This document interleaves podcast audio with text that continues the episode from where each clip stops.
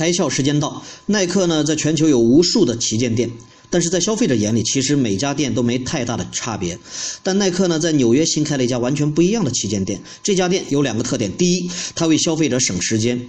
往常的店呢，都是按照品类来进行陈列，而这家新店则按照使用场景来陈列产品。通过场景呢，把消费者分类，并在这个基础上提供了该场景下的一站式消费体验。比如啊，喜欢打篮球的消费者，直接就可以在篮球的场景空间里买到和篮球运动相关的所有一切。第二呢，它还为消费者杀时间。到同一个区域购买产品的消费者，会因为共同的兴趣爱好产生社交话题，进而呢延伸出更多的社交可能性。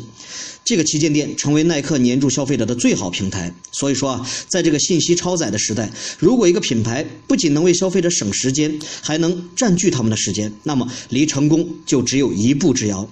今天你开窍了吗？更多节目，请扫描封面二维码。